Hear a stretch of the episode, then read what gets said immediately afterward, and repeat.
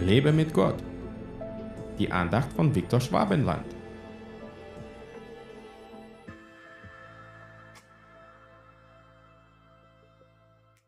Warum wiegt ihr Geld ab für das, was kein Brot ist?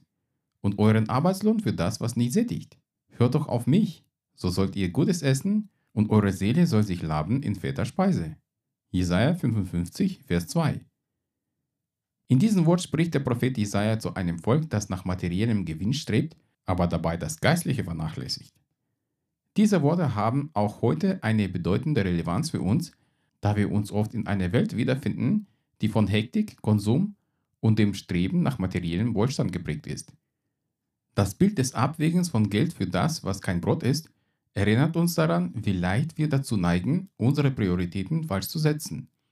Wir investieren Zeit und Energie in Dinge, die kurzfristige Befriedigung versprechen, aber langfristig unsere Seelen nicht nähren.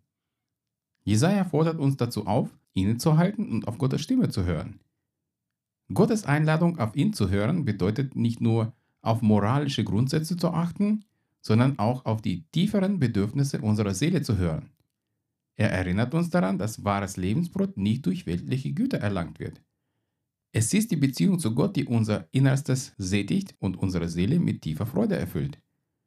Die Verheißung, Gutes zu essen und sich in fetter Speise zu laben, weist auf die Fülle hin, die Gott für uns bereithält.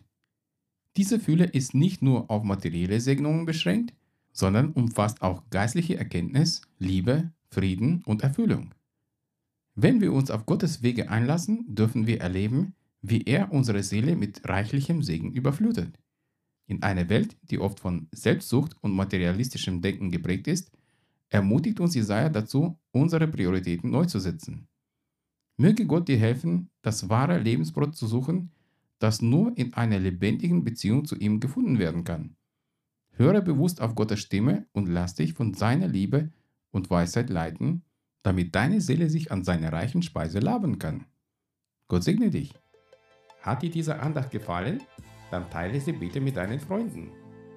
Ich würde mich sehr freuen, wenn du mich finanziell unterstützt, damit ich meine Andachten und andere christliche Inhalte im Internet kostenlos anbieten kann, damit der Segen Gottes weiterfließt.